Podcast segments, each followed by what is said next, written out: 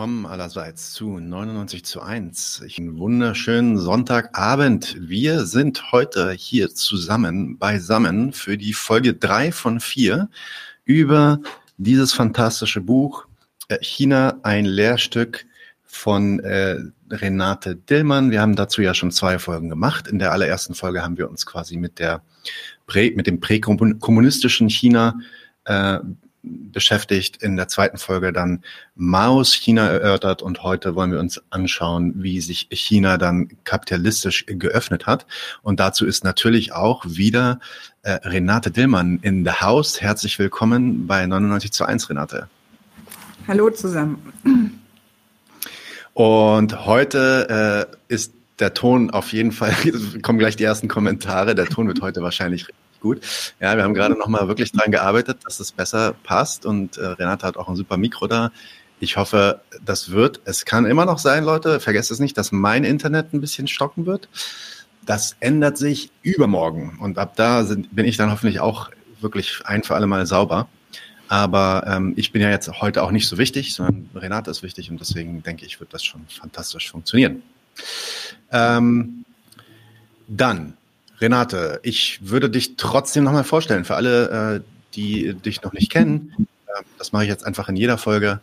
Äh, Renate Dillmann äh, hat Politikwissenschaft, Geschichte und Soziologie studiert in Mainz, hat dort dann das erste Staatsexamen 1979 und das zweite Staatsexamen 1984 in Dortmund abgelegt. Und 1989 promovierte sie an der Fernuniversität Hagen und ähm, das Thema der Promotion war die Deduktion des Staates bei Thomas Hobbes.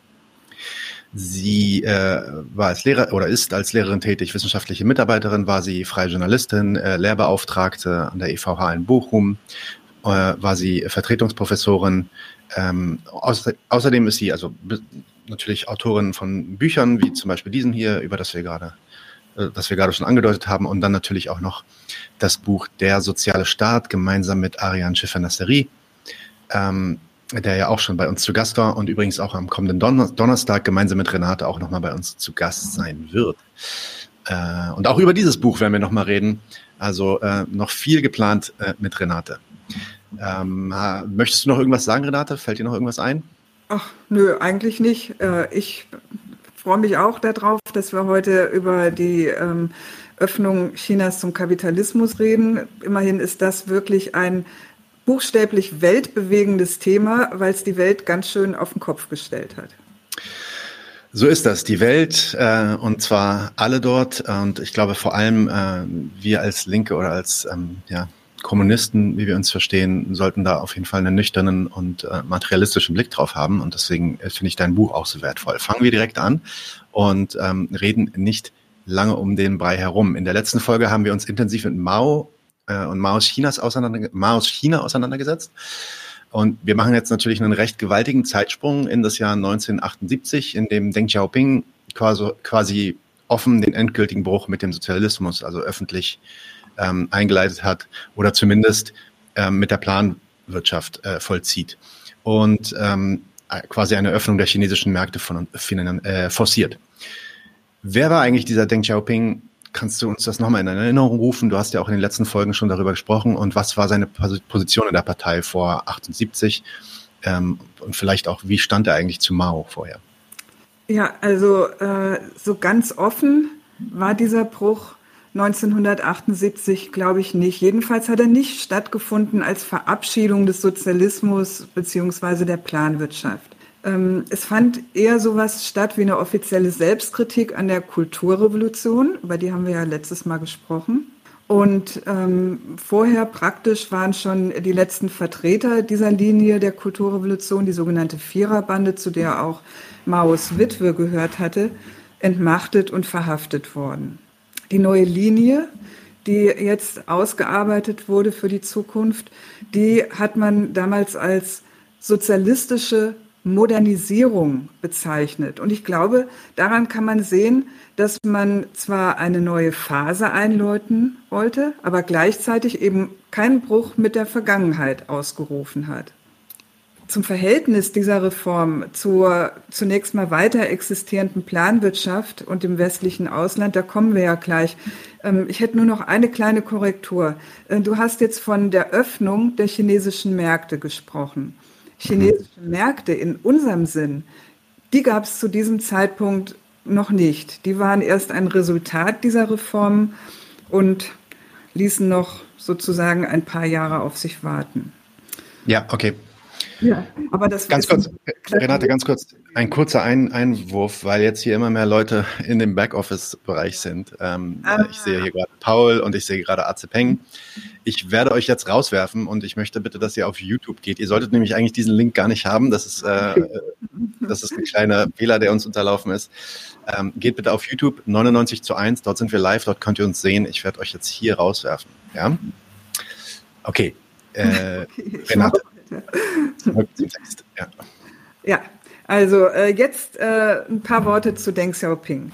Ähm, der war als junger Student und Fabrikarbeiter nach Frankreich gekommen, war dort zu den Kommunisten gestoßen und äh, studierte dann weiter an der Sun Yat-sen-Universität in Moskau, war Teilnehmer am Langen Marsch, Kämpfer im Bürgerkrieg. Also man kann sagen, ein Mann der ersten Generation der kommunistischen Partei in China. Ähm, beim großen Sprung, über den haben wir ja letztes Mal gesprochen, da hatte Deng angesichts vor allem der verheerenden Ritte zu den Kritikern gehört. Und in diese Zeit gehört auch sein berühmter Ausspruch, ich zitiere den mal, gegenwärtig kommt es vor allem darauf an, mehr Getreide zu produzieren. Solange die Erträge steigen, ist auch die private Initiative des Einzelnen erlaubt. Egal, ob schwarz oder weiß, Hauptsache, die Katze fängt Mäuse. Daran wird meines Erachtens nach eigentlich ganz gut ersichtlich, dass dem guten Deng das politisch idealistische der Mao-Kampagnen auf die Nerven gegangen ist. Zur Erinnerung, Mao hatte ja angesichts dessen, dass der jungen Volksrepublik so ziemlich alles an Technik und Produktionsmitteln gefehlt hatte, versucht, diesen Mangel durch eine Mobilisierung der Massen auszugleichen. Das war ja auch Inhalt der Kampagnen. Heldenmütige Aufopferung für das revolutionäre China. Das war seine Parole, sein Versuch. Und sein Genosse Deng Xiaoping hat jetzt demgegenüber festgestellt, dass diese Art von Kampagnen mehr Rückschläge verursachten, als dass sie China wirklich nach vorn brachten. Im Ziel, um das es gehen sollte, da waren sich diese beiden also eigentlich sehr einig ein Wiederaufstieg Chinas. Über die Schritte dahin aber nicht. Da kritisierte Deng den Weg von Mao, der zum Beispiel auch der Meinung war, dass Rot vor Fachwissen geht. Das ist ein ganz berühmter Ausspruch von ihm. Rot geht vor Fachwissen. Dass man also Fachleute, eventuell auch Naturwissenschaftler, durch eine brave kommunistische Gesinnung ersetzen könnte. Und das war ja unter anderem auch Inhalt in der Kulturrevolution gewesen. Was war dann Denks Linie eigentlich? Das ist ja, die hat ja dann sogar so einen Titel, zumindest in einem Buch redest du von der sogenannten neuen Linie. Die ähm, Kommunistische Partei Chinas hatte ja schon in den Jahrzehnten zuvor kontinuierlich ähm, immer systematisch auch Veränderung, mit Veränderungen experimentiert, war relativ agil, hat auf veränderte Umstände versucht zu reagieren. Ähm, Warum glaubst du, ist diese neue Linie oder diese äh, Linie Dengs tatsächlich dann als ein Bruch mit dem alten System oder ist die als ein Bruch mit dem alten System zu verstehen? Oder ist das eher eine Kontinuität? Wie gesagt, Kontinuität im Ziel, aber Bruch jetzt äh, in, in den Methoden, hat man das auch genannt. Und ähm, das, äh, die Entscheidung dafür, die hat Deng ja auch nicht umsonst eigentlich äh, auf die Zeit verschoben, nachdem Mao gestorben war, nämlich 1976.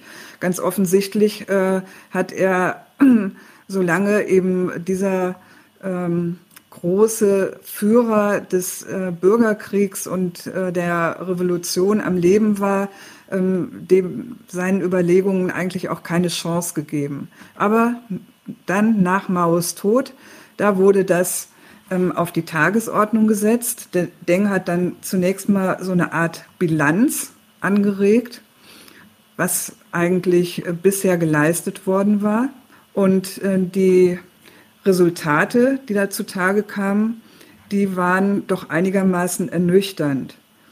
Die Ernährungssicherheit des Landes war nicht gewährleistet, obwohl mehrere hundert Millionen Chinesen in der Landwirtschaft hart gearbeitet haben. Die Industrialisierung ließ nach wie vor massiv zu wünschen übrig. Die Menschen haben wirklich enorm viel gearbeitet und wenig davon gehabt. Jetzt hätte man an so einer Stelle, Bilanz zu ziehen ist ja keine schlechte Überlegung, an so einer Stelle hätte man natürlich auch eine ganz andere Kritik üben können. Ungefähr so in der Art, wie ich das beim letzten Mal versucht habe. Ähm, man hätte kritisieren können die Gleichsetzung von Kommunismus und Nation. Mhm. Man hätte kritisieren können die Unterwerfung der Arbeit und äh, des Lebens der chinesischen Menschen ähm, unter dieses national sehr ehrgeizige Aufbauprogramm. Und natürlich hätte man auch kritisieren können, das Programm der moralischen Vereinnahmung ähm, durch diese ähm, ja ebenso intellektuell blöden wie auch gewalttätigen Massenkampagnen. Und vielleicht hat es so eine Kritik auch gegeben in China. Es ist einem ja auch überhaupt nicht alles zugänglich und bekannt. Durchgesetzt hat sie sich jedenfalls nicht. Die Selbstkritik der KP und die neue Linie, die sah anders aus. Deng Xiaoping hat die Schuld für die Misere an Maos Kampagnen vor allem an der Viererbande festgemacht. Er wollte künftig eine Ökonomie mit mehr Anreizen. Das hat er genannt neue Methoden, individuelle Initiativen. Und vor allem wollte er ausländisches Kapital nachdem die Sowjetunion ihre Aufbauhilfe eingestellt hatte. Und das ist jetzt ein ganz zentraler Punkt, die, äh, weil äh, es bis dahin ja vehemente Argumente gegen eine Öffnung zum Westen gab. Und diese Argumente hielt Deng in dieser Situation 1978 nicht mehr für stichhaltig. China war zwar ökonomisch immer noch rückständig, aber er hielt das Land doch für politisch einigermaßen geeint und China hatte sich militärisch in einigen Kriegen und Auseinandersetzungen behaupten können. Beispiele Koreakrieg gegen die USA, die Grenzkriege mit Indien 1962 und der Sowjetunion 1969. Die Volksrepublik war inzwischen auch im Besitz der Atombombe seit 1964 und sie war seit 1971 Mitglied der UNO und hatte mit der Eröffnung diplomatischer Beziehungen zu den USA sich für sich selber sowas wie ein strategisches Gleichgewicht äh, zu den, zur Sowjetunion geschaffen. Und das waren jetzt alles äh, die Gründe, dass Deng auf dieser Basis das Land für gewappnet hielt, um mit dem Westen neue ökonomische Beziehungen einzugehen. Denn man muss sich ja klar machen, der, der Westen das waren ja aus der Sicht ähm, Chinas und der chinesischen Kommunisten genau die Kolonialländer, die das Land vorher ausgeplündert, gedemütigt, zerstückelt und so weiter hatten. Also, dass man sich an dieser, äh, in diesem Jahr jetzt umentschieden hat und gesagt hat, das können wir machen, ähm, das zeigt, dass man ja zumindest über die politische und militärische ähm, Stärke des Landes eigentlich inzwischen eine relative Sicherheit hatte. Mhm. In Bezug auf die Ökonomie sah das ganz anders aus. Da hat man äh, die Beziehungen zum Westen durchaus im Bewusstsein der eigenen Schwäche begonnen. China hatte sehr genau beobachtet, was mit den Drittweltländern nach ihrer Entkolonialisierung und ihrem Eintritt in den freien Weltmarkt passiert war und das Schicksal ähm, hin zu verschuldeten Staaten, das wollte man keinesfalls teilen. Und deswegen nannte man das neue Programm den Tigerreiten, ging also mit gehöriger Skepsis und gehöriger Vorsicht an diese Sache ran. Und das hat ja dann auch weitreichende Konsequenzen eigentlich für für äh, ja so ziemlich alle Aspekte in der chinesischen Wirtschaft und Gesellschaft. Und in deinem Buch gehst du wirklich in zehn langen Kapiteln dann auch sehr ausführlich auf, auf diese detaillierten Konsequenzen ein. Ähm, ich würde jetzt hier vielleicht nur so drei oder vier vielleicht mal anschneiden. Lass uns doch vielleicht mal direkt beginnen mit dem, was du auch schon erwähnt hattest, die Landwirtschaft. Die soll ja jetzt privatisiert werden. Das ist so quasi der erste Bruch eigentlich, den sie sich dann vornehmen. Ähm, kannst du uns das vielleicht nochmal kurz erläutern? Wie war die Landwirtschaft bis zu dem Punkt organisiert und was hat sich jetzt oder was soll sich nun unter Denk verändern? Ähm, vielleicht sage ich zunächst noch mal was Allgemeines, bevor wir in diese einzelnen Bereiche reingehen. Ähm, allgemein kann man sagen, hieß die neue Devise, bereichert euch. Mhm. Das, was äh, vorher äh, außer Kraft gesetzt war und ideologisch auch sehr verpönt war, der private Egoismus, das persönliche Reichwerden, das wurde jetzt wieder ins Recht gesetzt. Aufkommende Bedenken innerhalb der KP das sei doch sowas wie ein Angriff auf den Sozialismus. Die wurden beschwichtigt mit dem Argument, es sei aber sehr vorteilhaft, wenn einige vorangingen, so hat man das genannt, und schneller reich würden. Die anderen könnten ja dann nachziehen. Wenn man jetzt mal jenseits der Ideologie sich fragt, was passiert da eigentlich ökonomisch, dann heißt die Antwort, allgemein war das die Einführung von Konkurrenz in die chinesische Wirtschaft. Und das hat sehr verschiedene äh, Konsequenzen für die einzelnen Gruppen von Menschen gehabt. Und bevor wir die jetzt durch mit der Landwirtschaft anfangen, noch eine Bemerkung. Diese Änderung im System, die wurde wirklich von oben, von der Parteiführung durchgesetzt. Es gab eigentlich keinen öffentlichen Protest von unten, keine breit geäußerte Unzufriedenheit mit dem, was bisher galt. Mhm. Es gab auch keine demokratische Abstimmung, deren Fehlen ja China sonst so gerne vorgeworfen wird. In diesem Fall hört man all diese Vorwürfe nicht.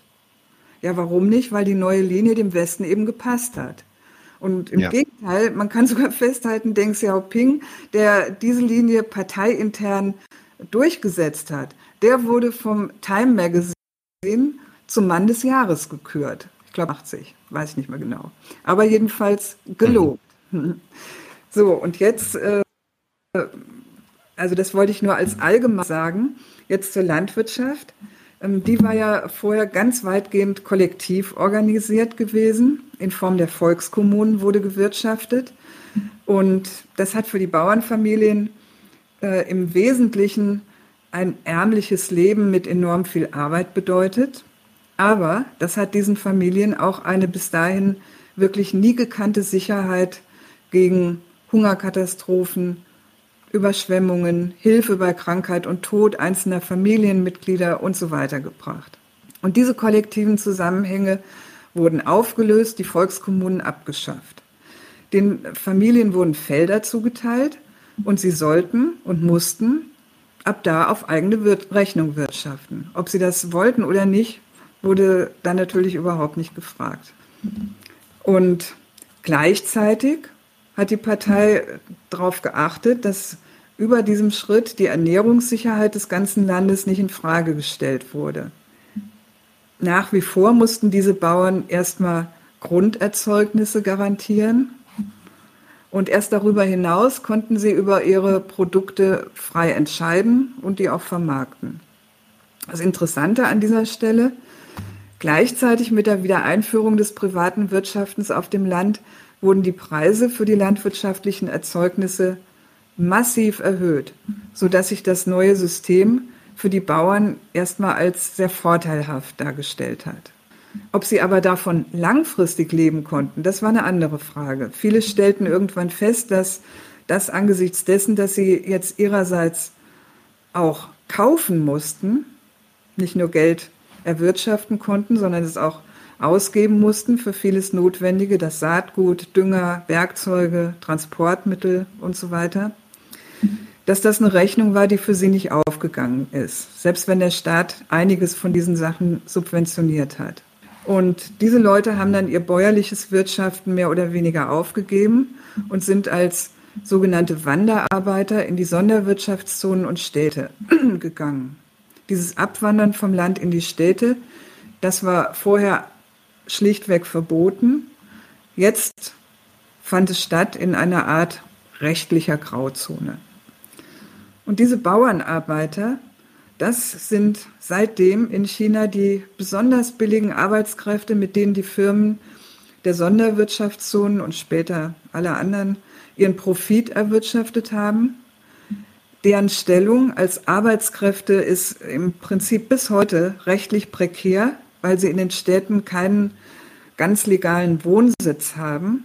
Sie sind erpressbar mit niedrigen Löhnen, langen Arbeitszeiten, hatten bis vor kurzem keinen Anspruch auf die städtische Gesundheitsversorgung, Rente und so weiter. Und sie werden von ihren Arbeitgebern unter diesen Bedingungen ähm, auch oft noch um den Lohn geprellt. Man kann sagen, das ist das echt üble Modell, mit dem die Unternehmen, unsere westlichen Unternehmen, natürlich blendende Gewinne erzielen konnten und können. Und man kann auch sagen, na, so ziemlich dasselbe läuft ja inzwischen in der EU mit den Wanderarbeitern, die aus Osteuropa ja. in die erfolgreichen europäischen Länder kommen. Stichwort Schlachthöfe, Pflegepersonal, Bauarbeiter. Also das, da hat man sich ja richtig was abgeguckt von diesem Modell in China. Letzter ähm, Punkt, die andere Seite dieser Geschichte war, ähm, das muss ich noch gerade zum Land sagen, dass jetzt die besser gestellten Bauern das Land dieser wegwandernden Arbeiter gepachtet haben und mit größeren Flächen, mit Kapital, Dünger, Maschineneinsatz und so weiter konnten sie dann rentabler wirtschaften. Mhm. Die Zahl der Menschen, die in der chinesischen Landwirtschaft arbeiten, die hat in den letzten Jahrzehnten wirklich enorm abgenommen. Heute sind das nur noch circa ein Viertel der Bevölkerung, die Bauern sind. Das war's zum Land. Nun, äh, nun ist es ja dann auch so, du hast es ja auch schon er erzählt, dass, also das hast du ganz am Anfang einführend erwähnt, dass China sich jetzt nun auch öffnet im Zuge dieser neuen Initiative unter Deng und nach Deng auch ähm, für den Influx von ausländischem Kapital. Ähm, du hast ja auch gerade schon erwähnt, äh, dass ähm, dann vor allem auch der Westen äh, da äh, inter interessiertes Auge drauf geworfen hat, was da passiert. Äh, wie ging das dann also vonstatten? Und ähm, normalerweise würde man ja denken, vor allem wenn man das vergleicht mit so ähm, anderen ähm, postkolonialistischen ähm, oder auch, man kann auch in neokolonialistischen Situationen in Afrika zum Beispiel, dann war ja der Moment der der Unabhängigkeit eigentlich selten ein Moment der Unabhängigkeit, sondern eigentlich ein Moment des, ja, des, des Ausverkaufs für westliche ähm, Firmen ähm, und, und Kapitalisten, die dann halt an, quasi ankamen wie die Geier und versuchten, ähm, diese uneroberten Märkte, Märkte zu erobern. Wie hat sich China ähm, dagegen verteidigt, beziehungsweise wie konnte sie verhindern, dass das passiert? Oder, kon oder konnte, sie, konnte China das überhaupt verhindern? Ja, das, äh, das war für die jedenfalls eine äh, ganz äh, wichtige Frage, wo sie im Prinzip auch wirklich, habe ich ja vorhin schon gesagt, sehr vorsichtig zu Werk gegangen sind. Ähm, als erstes war schon mal äh, ähm, für sie ein wesentlicher Punkt, dass sie die Öffnung in Form von Sonderwirtschaftszonen begonnen haben. Das heißt, sie haben nur einige Regionen ihres Landes an der Ostküste ausgewiesen. An der Ostküste deshalb, weil die Produkte exportiert werden sollten, also zunächst mal für den Weltmarkt konzipiert waren. Die innere Wirtschaft der Volksrepublik, die ist wirklich zunächst unberührt geblieben und hat auch weiter nach Plan funktioniert. Das war schon mal deswegen, oder die Erwähnung ist deswegen wichtig, weil es eben keinen Zusammenbruch der Produktion und der Beziehungen zwischen den innerchinesischen Unternehmen gab, wie wir den beispielsweise in der Sowjetunion infolge der Gorbatschow-Reformen ähm, sehen können. Also die innere Wirtschaft Chinas, die blieb zunächst mal davon ziemlich unberührt. Das war ein Punkt. Der zweite Punkt war, man hat den westlichen Unternehmern einiges an Bedingungen aufgemacht, die sie erfüllen mussten, wenn sie bei den Investi äh, beim Investieren in China dabei sein wollten. Und dazu gehören jetzt im Wesentlichen vier Punkte. Erster Punkt, die Ausländerfirmen mussten chinesische Partner akzeptieren, sogenannte Joint Ventures, was mhm. dafür sorgen sollte, dass ähm, damit langfristig auch chinesische Firmen weltmarktfähig werden sollten. Der zweite Punkt war, sie mussten sich darauf einlassen, einen Teil der Vorprodukte in China selbst herstellen zu lassen. Das nennt man Local Content, also der lokale Bestandteil. Und das hat dazu geführt, dass neben diesen Joint Ventures auch konkurrenzfähige, pur chinesische Kapitale entstanden sind. Dritter Punkt, sie mussten zugestehen, dass ähm, nach einigen Jahren Technologietransfer von dem, was sie mitgebracht haben, möglich war.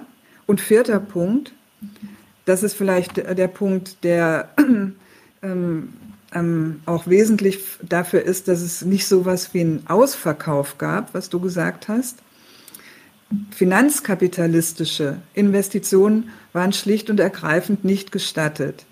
Ausländer konnten ähm, überhaupt nur so weit an chinesisches Geld kommen, ihre Devisen in chinesisches Geld umtauschen, wie sie damit produktiv investiert haben, wie sie damit Arbeitskräfte gezahlt haben und ähm, was weiß ich, Räume gemietet, Fabriken gebaut und sowas. Finanzkapitalistische Investitionen waren überhaupt nicht erlaubt und genau damit wollte die chinesische Führung verhindern, dass das kapitalkräftige Ausland, was damit ja überhaupt kein Problem gehabt hätte, sich chinesische Unternehmen, Rohstoffe und so weiter unter den Nagel reißen konnte. Jetzt kann man sich an so einer Stelle natürlich fragen, ja, warum haben sich denn diese westlichen Unternehmen, die ja auch mit allen Wassern gewaschen sind, eigentlich auf diese ähm, gewiss nicht berauschenden Bedingungen überhaupt eingelassen? Und die Antwort darauf heißt, das lag an der wirklich ganz einzigartigen Qualität des Angebots, das China damals und in den folgenden Jahren immer mehr dargestellt hat. Das Land war ja sozusagen der letzte große weiße Fleck auf der Weltkarte des Kapitals. Mehr als 1,3 Milliarden Menschen, endlos viele Billigarbeiter und vor allem potenzielle Konsumenten. Das war einfach unwiderstehlich attraktiv für die Unternehmen. Da musste nach allen gültigen Gesetzen der Konkurrenz einfach jeder dabei sein. Und insofern haben sich die westlichen Unternehmen und die Staaten gewissermaßen an ihrem eigenen Interesse packen lassen, Gewinn zu erzielen. Und sie selbst, das ist wirklich das Interessante an diesem Punkt, haben damit zu einem ganz einzigartigen Sonderfall der jüngeren Weltgeschichte beigetragen. Ja dem nämlich, dass im Unterschied zu allen Dritte Weltländern ausländischer Kapitalimport zum Mittel des Aufstiegs für das Zielland geworden ist. Das war wirklich gewissermaßen ein, äh, ein absoluter Hit. Man muss ja im, äh, sich vor Augen halten, ganz entgegen der gängigen Ideologie von Entwicklungsländern. Entwicklungsländer, das soll ja eigentlich heißen, die dritte Weltstaaten sollen sich mit ihrem Einklinken in den Weltmarkt entwickeln. Und das westliche Kapital hilft ihnen dann dabei, dass sie ebenso reich und mächtig werden wie die etablierten Staaten. Das ist die Ideologie. Die Wahrheit sieht davon aus, sieht so aus, dass äh, dieser Weg im Normalfall heißt negative Handelsbilanzen, Ausverkauf der Rohstoffe und der paar Exportprodukte und massive Verschuldung dieser Länder wenn sie nicht gerade über Öl verfügen. Dass das im Fall Chinas anders ausgegangen ist, dass China wirklich das einzige Entwicklungsland ist, das ökonomisch aufgeholt hat und den etablierten Großmächten heute auch politisch auf Augenhöhe gegenübertritt. Das haben die westlichen Staaten weder vorhergesehen noch gewollt und entsprechend wenig passt ihnen das Resultat. Ja, es ist. Ja. Soll ich den Punkt nochmal kurz zusammenfassen? Weil, bitte, bitte. weil er saumäßig wichtig ist, die Öffnung für westliches Kapital, dass das zu einem Mittel Chinas geworden ist, das ist ein Sonderfall der Weltgeschichte. Die Gründe, Größe des Landes, Zahl seiner Einwohner sind ein unabweisbares Argument für die westlichen Unternehmer, sich auf Sonderkonditionen einzulassen. Und nicht vergessen sollte man an dieser Stelle den stoischen Nationalismus der chinesischen kommunistischen Partei, die hat darauf geachtet, dass diese Öffnung zum Mittel des nationalen Aufstiegs wird und nicht zum Reichwerden von bloß ein paar Oligarchen in ihrem Land. Wir haben ja letztes Mal darüber gesprochen, wie schädlich sich der Nationalismus der chinesischen Kommunisten für ihren Sozialismus ausgewirkt hat. Ja. Und an dieser Stelle sehen wir das Gegenteil. Zum kapitalistischen Programm, ja, da passt er ganz ausgezeichnet. Ja, fantastische Pointe fast. Ne? Ähm, mhm. es, es, ist auch, es ist auch wirklich bezeichnend, wie, ähm, wie, wie treffend diese äh, Metapher des äh, den Tigerreiten äh, in, diesem, in diesem Moment wirklich wird. Ne? Also es, ist, es, ist, es ist, mhm. trifft ein China quasi auf, auf, auf, das, auf das westliche oder das Weltkapital, wohl wissend, was was dann passieren wird, weil die Analyse dann einfach auch, also die, die Analyse über, über die kapitalistischen Motoren dort wahrscheinlich dann einfach auch stimmte. Ähm, und mit, die gehen da rein mit dem Fokus, so viel wie möglich an Fortschritt in die eigene Entwicklung, in die chinesische Entwicklung hinein zu channeln quasi.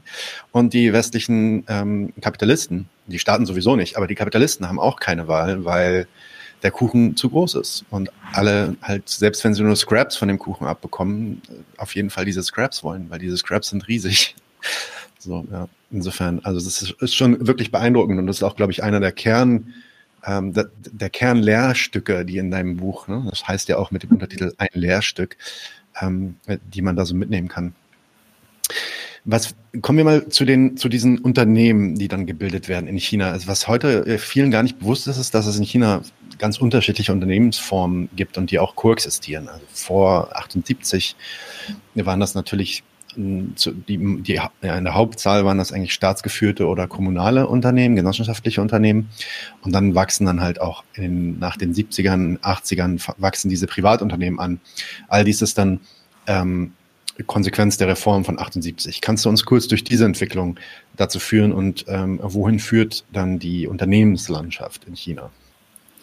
Ja, also du hast ja schon gesagt, die äh, meisten Unternehmen, die es zu der Zeit gab, die meisten chinesischen Unternehmen waren staatseigene Unternehmen.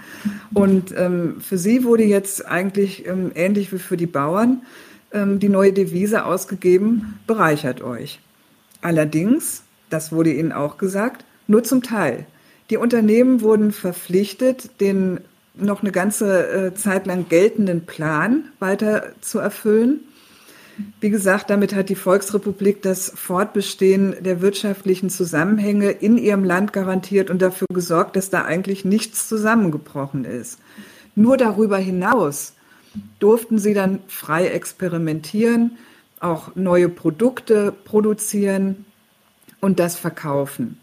Die KP hat dieses Verfahren genannt, aus dem Plan herauswachsen. Also da merkt man, dass sie zumindest dem Ideal nach versucht hat, das relativ reibungslos hinzukriegen. Und gleichzeitig hat sie neben den staatseigenen äh, Unternehmen jetzt so nach und nach auch private Unternehmungen erlaubt, die dann auch nach und nach immer mehr Arbeitskräfte beschäftigen durften. Das war ja vorher tatsächlich rechtlich verboten. Und dann haben sich auf dem Land und in den kleinen Städten die alle möglichen Formen von Unternehmen gebildet. Ähm, du hast ja schon ein paar genannt, als kollektive oder als genossenschaftliche Gründung ganzer Dörfer. Da kamen übrigens die während des großen Sprungs gegründeten Produktionsstätten, wenn äh, ihr euch noch erinnert an letztes Mal zum Zug.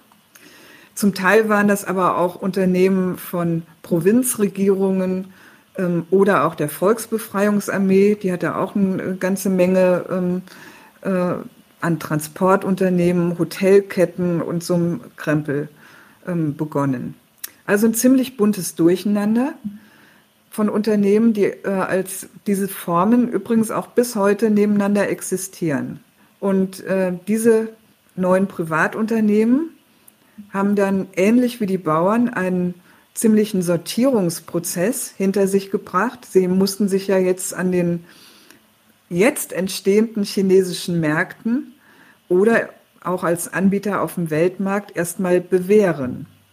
Und das konnten am ehesten diejenigen, die Zugang zu Kapital oder Ressourcen hatten, also diejenigen, die in Verbindung zu staatlichen Stellen standen, zu den Banken oder eben der Armee, die ja von, von Haus aus ähm, selbst über Ressourcen verfügt hat.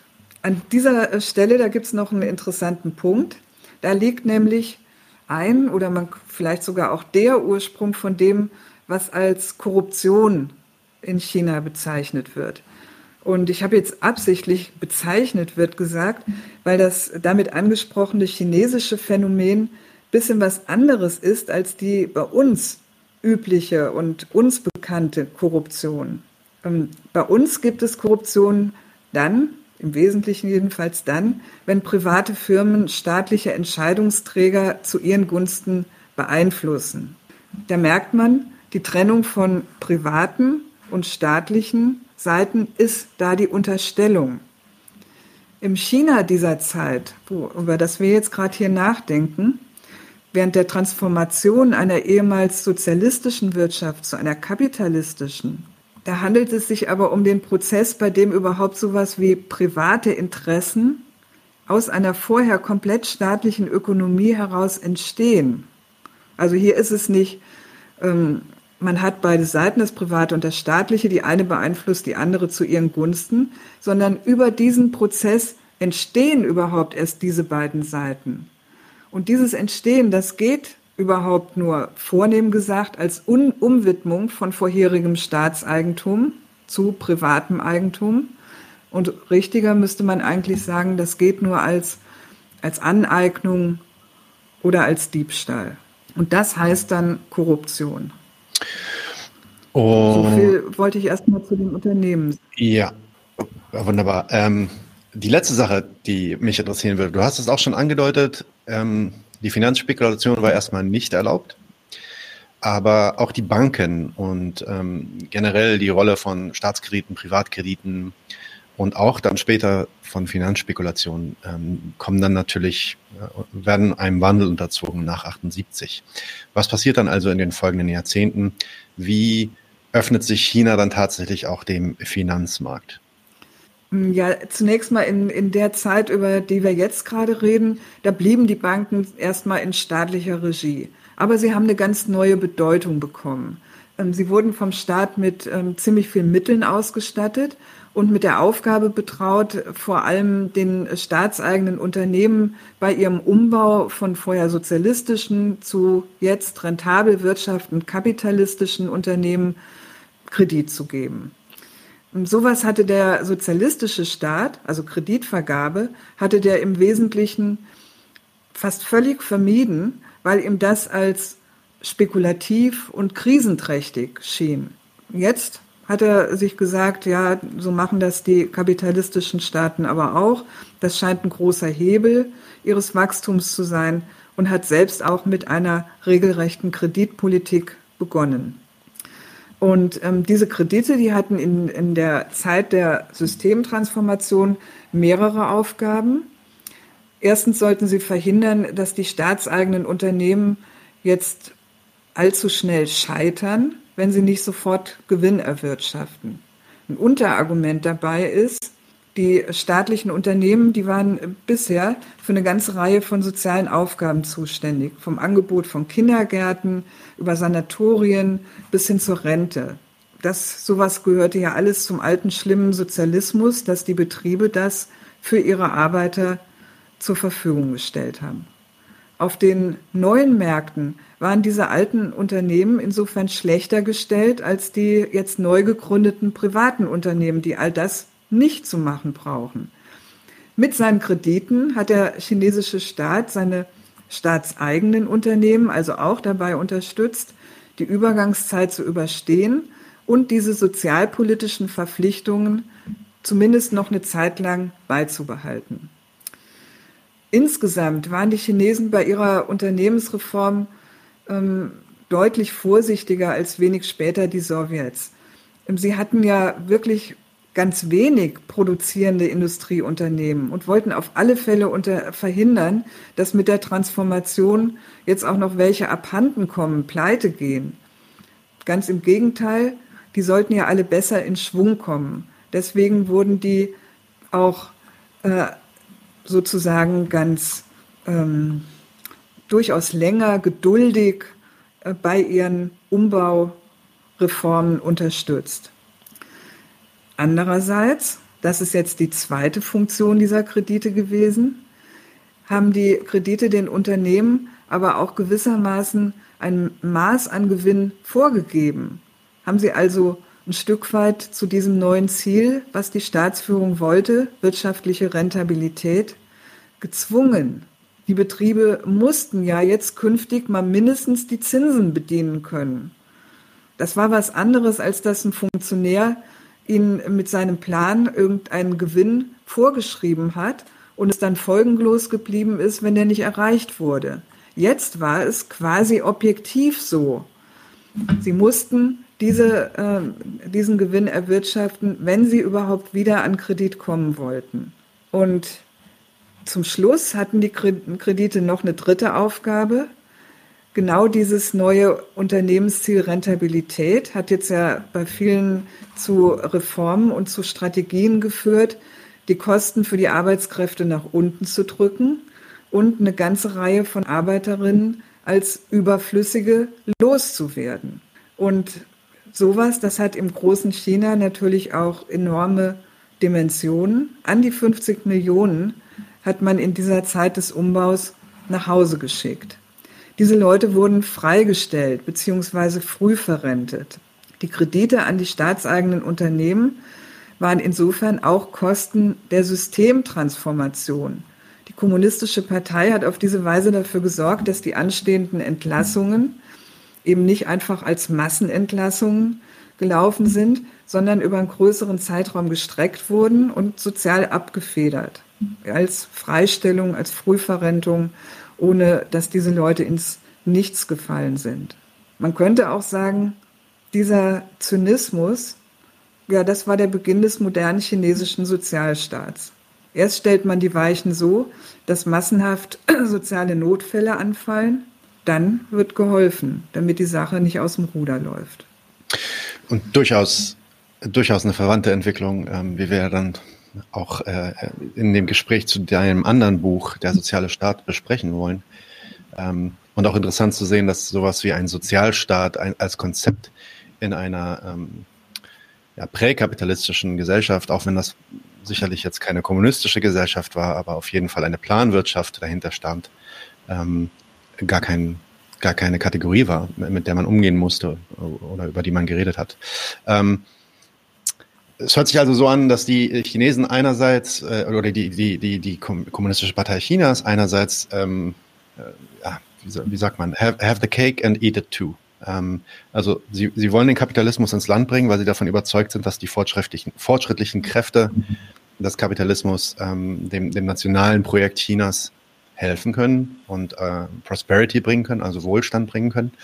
Gleichzeitig sind sie sich aber der Gefahren ähm, dieser, der, der, der raubtierartigen Charakteristika des Kapitalismus hier äh, bewusst und halten deswegen die ganze Zeit die Hand drauf, beziehungsweise auch die Augen drauf.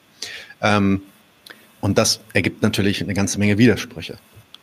Äh, was sind so diese Widersprüche? Ähm, du, du fasst, fasst, das auch äh, sehr gut zusammen in deinem Buch, äh, dieser, äh, dieses kapitalistischen Experiments. Das wird ja auch übrigens immer als ein Experiment ähm, oder viele kleine Experimente betitelt von der Kommunistischen Partei, um hier mal was auszuprobieren und dort mal mit Krediten zu spielen und hier mal mit Spekulation zu spielen. Mhm. Ähm, welche äh, Widersprüche tun sich in dieser Entwicklung dann auf? Ja, also wir haben ja jetzt schon äh, gerade welche gehabt. Ne? Wir haben ja schon gesehen, dass ab 1984, das ist eigentlich das Datum der Unternehmensreform, eine ganze Menge chinesischer Arbeiter aus den Staatsbetrieben entlassen wurden. Und das waren ja die Leute, für die die sozialistischen Errungenschaften ähm, eigentlich am weitesten vorangekommen waren und um die sich vorher auch ideologisch vieles gedreht hatte. Eben Leute aus dem Kern der städtischen Arbeiterklasse. Und allgemein hatten viele städtische Bewohner Probleme mit ihrer Versorgung, weil das alte System staatlicher Preisbewirtschaftung eben nach und nach aufgegeben wurde.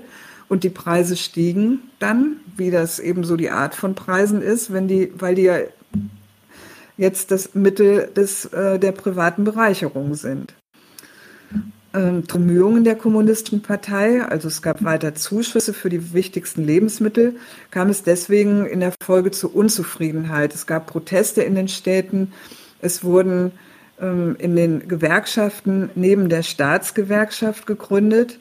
Das hat die Führung alles ungemein beunruhigt. Aber das war gar nicht das Einzige. Ähm, die Ausweisung der Sonderwirtschaftszonen, in die viel staatliche Mittel zur Infrastrukturförderung, zur Anlockung äh, jetzt der äh, aus des ausländischen Kapitals geflossen sind, verärgerte die übrigen Provinzen. Denen wurden eben entweder gestrichen, damit das ging. Ähm, die Provinzen fingen an, untereinander selbst auf Bereicherung zu setzen. Und zwar, ja, sie haben Unternehmen bei sich gefördert, fingen an, Zölle gegen Einwohner aus anderen Provinzen zu erheben damit ihre Unternehmen zieren und ähnliches. Das hätte durchaus der separatistischer Bürgerkriege sein können. Weiterer Punkt, und die die Unternehmen, auch die Staatseigenen und die Provinzen haben die neuen Freiheiten so wahrgenommen, dass sie Auslandsimporte geordert haben. Das hatte die Führung auch gewollt, weil sie ja auf ausländische Technologie setzen wollte. Und dafür hatte sie ihr Außenhandel gelockert. Die Resultate waren dann allerdings nicht toll aus ihrer Sicht. Das waren nämlich ziemliche Handelsdefizite.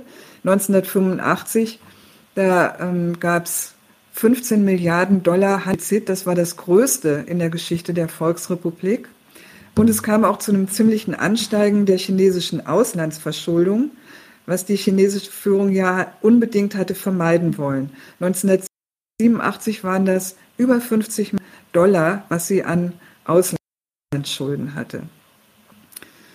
Nächster Punkt, die Unternehmensgründungen ähm, wie auch die Unternehmenstransformation basierten auf Krediten. In der Folge kam es zu einer gehörigen Inflation. 1988 wurde die offiziell mit über 18 Prozent angegeben. Lebensmittelpreise waren sogar über 50 Prozent gestiegen. Und nicht zuletzt, das Ansehen der Partei hatte bei vielen ihrer Anhänger gelitten, gerade durch die weit verbreitete Korruption. Ähm, ich habe ja eben klar gemacht, dass das eine Notwendigkeit dieser Systemtransformation war. Entsprechend flächendeckend gab es das. Man kann das ganze Sammelsurium so zusammenfassen. Die kommunistische Staatsführung, die hatte mit ihrer neuen Linie bei aller Vorsicht, zu der sie sich selbst dauernd ermahnt hat, einiges an Gegensätzen in ihrer Gesellschaft losgetreten. Das ist auch gar nicht anders vorstellbar, wenn man die Konkurrenz privater Interessen zum Hebel für eine Beschleunigung des Wachstums machen will. Von daher kam es zu einer ganzen Menge kontraproduktiver, zerstörerischer Konsequenzen und die Partei musste, ständiges erwünscht, musste ständig Erwünschtes von Missliebigem trennen, was sachlich ja gar nicht so ohne weiteres möglich ist. Das war sozusagen der Hintergrund. Und auf diesem Hintergrund haben dann 1989 Platz in Peking, also quasi unmittelbar vor dem Mao-Mausoleum an historischer Stätte, protestiert. Sie haben angefangen, diverse Reformen zu verlangen. Vor allem wollten sie, dass die ökonomische Öffnung der Volksrepublik durch eine politische ergänzt würde. Mehr Freiheit, mehr Demokratie. Nun was, was die KP klar und kategorisch ausgeschlossen hatte. Gerade Deng Xiaoping als Promotor dieser Reform, der hatte klargestellt, dass in einer Zeit des Umbruchs das Heft des Handels ganz klar bei seiner Partei bleiben müsse und im Ausland keine Hebel für Einflussnahmen gegeben werden dürften. Nach einer Zeit der Verhandlungen hat die Kommunistische Partei diese Studentenproteste deshalb gewaltsam aufgelöst. Und das war im kollektiven Bewusstsein der Chinesen ein wirklich unerhörter Vorgang, weil sich die Volksbefreiungsarmee, die man dafür gerufen hatte, der Bejinger Polizei hatte man sowieso nicht getraut, weil sich diese Volksbefreiungsarmee damit erstmals gegen das Volk gestellt hatte. Und ähm, jetzt können wir hier heute natürlich nicht näher darauf eingehen, was die Studenten genau gefordert hatte, hatten, wie die KP mit ihnen verhandelt hat und warum sich die politische Führung am Ende für dieses harte Vorgehen entschieden hat. Aber in meinem Buch habe ich das alles genau untersucht, auch anhand ja. von guten Quellen und kann euch da, wie gesagt, gerne auch mal ein Kapitel zuschicken, damit ihr das nachlesen könnt. Jetzt äh, wichtig ist aber noch ein Punkt, das erscheint mir jedenfalls ziemlich klar. Viele von den eigentlich jedes Jahr am 4. Juni, da war das, vorgetragenen westlichen Vorwürfen stimmt nicht. Weder was die Zahlen noch was den Verlauf dieser Aktion angeht. Umgekehrt ist es bei der auch nicht nur um die Studenten gegangen. Die politische Führung hat damals auch die freien Gewerkschaften zerschlagen. Und das bleibt im Westen beispielsweise weitgehend unerwähnt. Und sie hat in der Folge viele der eben erwähnten Widersprüche unterbunden. Und zwar mit einem klaren Zweck, die eingeschlagene Linie Richtung kapitalistischer Wirtschaft und Öffnung zum Weltmarkt sollte weitergehen. Also insofern für die äh, chinesische kommunistische Partei waren diese Studentenproteste sowas wie ein Warnschuss, hier läuft gerade was aus dem Ruder. Und das hat sie dann eben erstens mit äh, der gewaltsamen Zerschlagung der Proteste, aber dann auch mit einer ganzen Menge weiterer ähm, Sachen bekämpft. Und die westlichen Medien, die sind ja wirklich jedes Jahr ähm, quasi automatisch voll von Entsetzen gegenüber diesem Tiananmen-Massaker, so nennen sie das, als hätte es diese Art von Kämpfen mit dem entsprechenden staatlichen Zuschlagen in ihren Staaten nicht ebenfalls zuhauf gegeben. Die westlichen Unternehmen und ihre Staaten, die haben auch ein bisschen was gemacht, einen kurzen Boykott und so, die aber haben diese Sache extrem schnell ad acta gelegt. Die sind zur Tagesordnung übergegangen und haben in den nächsten Jahren praktisch ungemein davon profitiert, dass China an dieser Stelle für politische Stabilität gesorgt hat. Das ist nämlich für sie ganz klar die solide Basis ihres Gewinnmachens.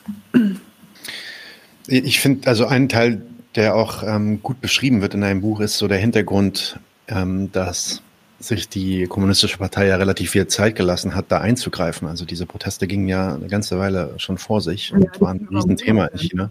Mhm. Und, und, und dass es innerparteilich auch eine Riesendiskussion war, wie man damit jetzt umzugehen hat. Dass auf der einen Seite natürlich dann so dieses ähm, ja, solidarische kommunistische Prinzip eigentlich stand und wir können nicht gegen unser eigenes Volk vorgehen, aber auf der anderen Seite halt dann irgendwie die Notwendigkeit war für, wir müssen jetzt mal ähm, mit der Peitsche ein bisschen äh, zähmen quasi. Ähm, und das ist natürlich ein völlig anderes ähm, Bild als das, was hier einem so dargestellt wird, äh, als ein, ein, ein, böser Diktator oder eine Diktatorpartei, die einfach von 0 auf 100 entscheidet, äh, einfach mal ihr Volk niederzumähen, weil die einmal sich getraut haben zu demonstrieren. Ähm, so ein bisschen kommt es hier rüber, ja. Ähm, Nochmal einen Schritt zurück. Du sprichst in deinem Buch also, also du hast auch gerade schon über, über die Veränderung der chinesischen Gesellschaft gesprochen und wie die Entwicklung äh, und auch das Anfeuern quasi von diesen individualistischen ähm, ähm, Trieben zur Selbstbereicherung äh, natürlich die gesamte Gesellschaft auch verändert hatten. Ähm, du sprichst in deinem Buch von einem andau Zitat, andauernd, andauernden Prozess der Geburt der Klassengesellschaft. Also andauernd in dem Sinne, dass der noch weitergeht, noch, noch vor sich geht, mhm. äh, mit einer neuen kapitalistischen Klasse oder Kapitalistenklasse auf der einen Seite und einer äh, der freien Lohnarbeiter auf der anderen Seite. Kannst du uns das nochmal kurz näherlegen, was du damit meinst? Ja, also ganz grob gesagt hat die neue Linie, die unter Deng Xiaoping eingeführt wurde, ähm, eigentlich die, die Auflösung der alten egalitären Gesellschaft mit sich gebracht, die das sozialistische China kennzeichnet. Natürlich kann man sagen, dass es auch in der sozialistischen Etappe in China sowas wie soziale Unterschiede gegeben hat. Vor allem den schon erwähnten zwischen Stadt und Land, dass es den Bauern verboten war, in die Städte abzuwandern, das ist ja ein ganz deutliches Zeichen dafür, dass das Leben auf dem Land härter und ärmer war. Aber es hat auch mit Sicherheit in der kommunistischen Partei ähm, soziale Unterschiede gegeben, höhere Posten haben Privilegien mit sich gebracht und so weiter. Mit der Einführung der kapitalistischen Konkurrenz, da ging jetzt aber die Entstehung neuer Klassen einher. Und das ist was anderes als diese Art sozialer Unterschiede. Also dafür vielleicht ähm, doch noch mal ein kurzer Rückgriff auf diesen Begriff. Was ist mit Klassen eigentlich gemeint? Ähm, Klassen, das sind ökonomische Kollektive, deren Interessen diametral, Marx hat gesagt, antagonistisch entgegengesetzt sind. In einer kapitalistischen Klassengesellschaft, nehme ich jetzt als Beispiel, da beruht der Reichtum der einen Klasse, der Kapitalisten, auf der Armut, sprich der Erpressbarkeit und daraus folgend der Ausbeutung der Arbeiter. Das, was die Arbeiter an Reichtum schaffen, gehört nach dem Recht des Eigentums nicht ihnen. Sie bleiben davon ausgeschlossen, also arm, und sie sind umso ärmer, je mehr Reichtum sie für die andere Klasse produzieren. Das ist, das ist jetzt wichtig, das Argument, gar nicht nur für China, sondern ganz allgemein. Das ist der qualitative Zusammenhang zwischen diesen entgegengesetzten Einkommensquellen. Das ist also was ganz anderes als quantitative Unterschiede. Quantitative Unterschiede könnte man irgendwie versöhnen oder ausgleichen. Aber wenn der Reichtum der einen auf der Armut und der Ausbeutung der anderen beruht, dann ist das ein wirklich ein unmittelbar entgegengesetztes Interesse, ein Gegensatz, der antagonistisch ist. Das ist was anderes als die sozialen Unterschiede, die die Sozialwissenschaft kennt oder per empirischer Sozialforschung misst. Zurück zu China. Das wollte ich nur klarstellen, damit man weiß, worüber hier geredet wird. Sehr gut, danke. Was ist in dieser Frage passiert? Ähm, die Bauern und die Arbeiter, die haben in diesen Reformen nach und nach ihre bis dahin ärmlichen, aber sicheren Lebensverhältnisse verloren. Das, diese sicheren Lebensverhältnisse, das war die berühmte eiserne Reisschüssel. Die hat ja ähm, in typisch chinesischer Anschaulichkeit deutlich gemacht, auf was man sich wenigstens verlassen konnte in diesem Land. Unter den neuen Verhältnissen sind die fast inzwischen 1,3 Milliarden Chinesen selbst für ihren Lebensunterhalt zuständig. Sie müssen ihn in Konkurrenz zu anderen verdienen, ob sie das wollen oder nicht, ob sie dafür die Mittel haben oder nicht. Nochmal ein Rückblick. Diese Frage, die wollte der sozialistische Staat nicht dem Auf und Ab der Märkte überlassen und an die private Bereicherung von Unternehmern knüpfen.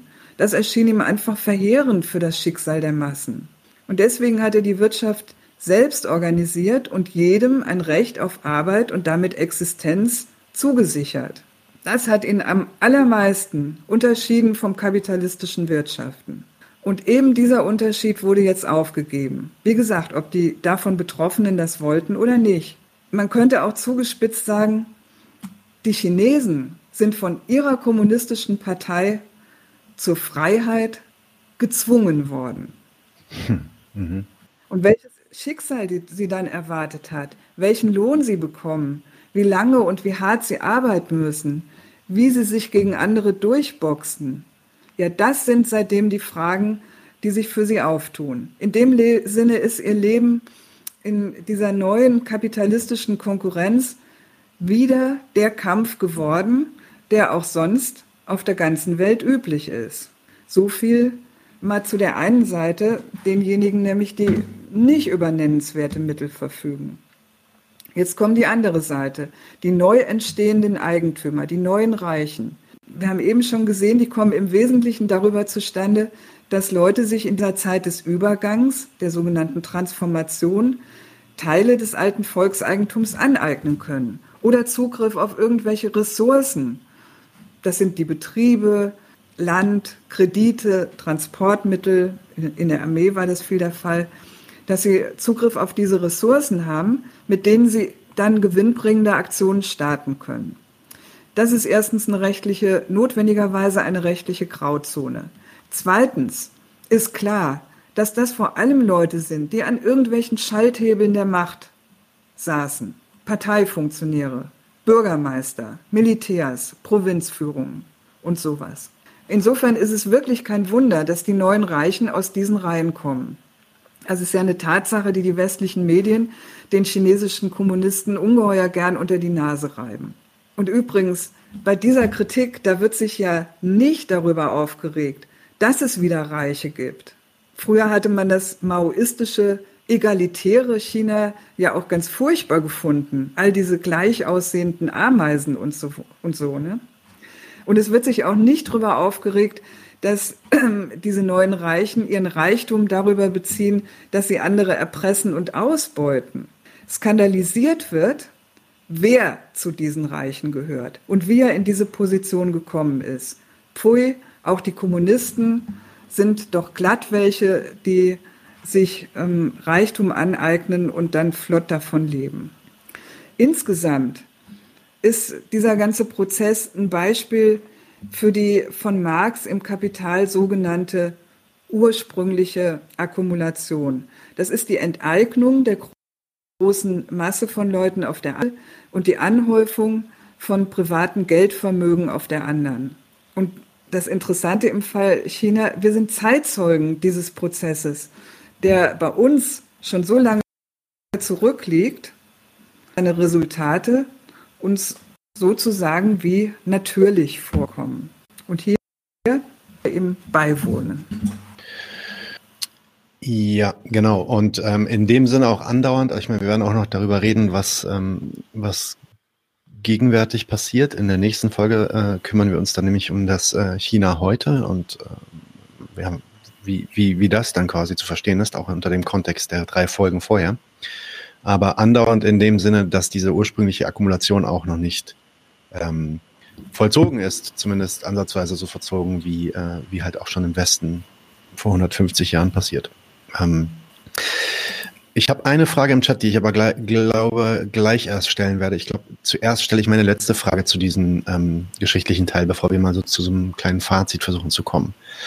Auch der Staat verändert sich ja nun jetzt fundamental. Du gehst da in deinem Buch ähm, sehr ins Detail, du erklärst dann, ähm, das System der Rechtsstaatlichkeit, wie sich das überhaupt erst herausentwickelt, äh, diesen Rechtsstaat zu haben, der dann auch Gesetze hat, nach denen dann halt vor allem kapitalistische, Stre ähm, wirtschaftliche Streits entschieden werden.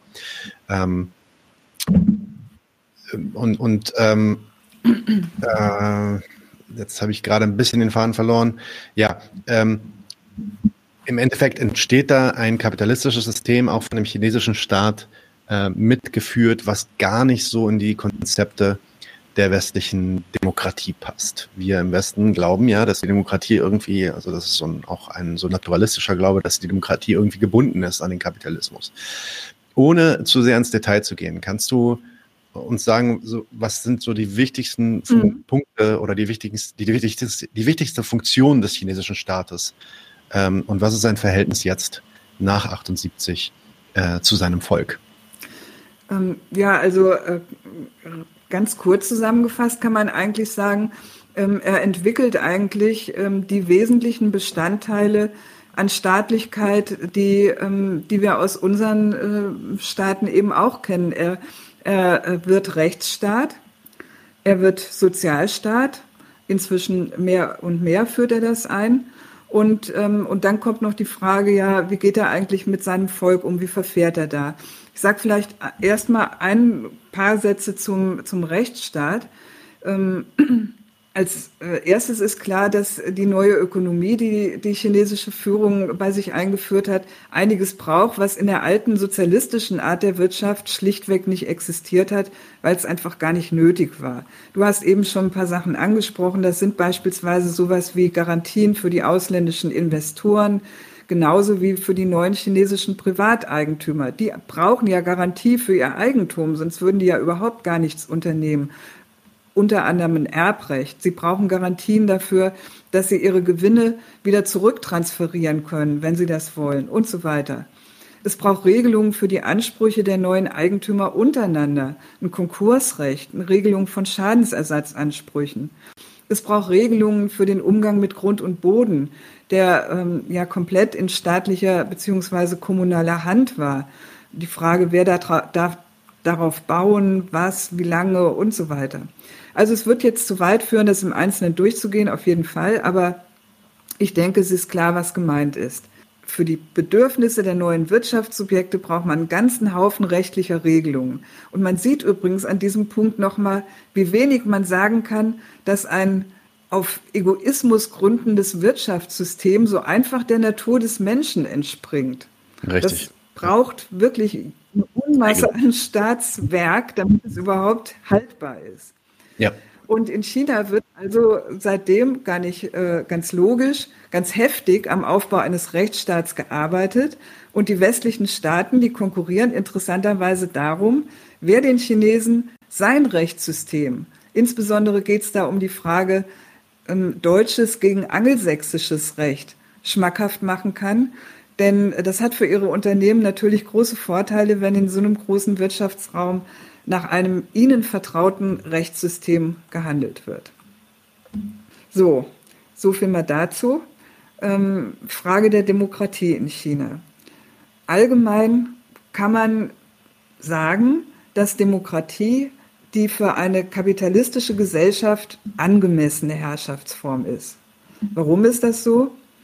Weil über das demokratische Verfahren die verschiedenen und zum Teil gegensätzlichen Interessen der Gesellschaft bei der Definition des Allgemeinwohls konkurrieren dürfen.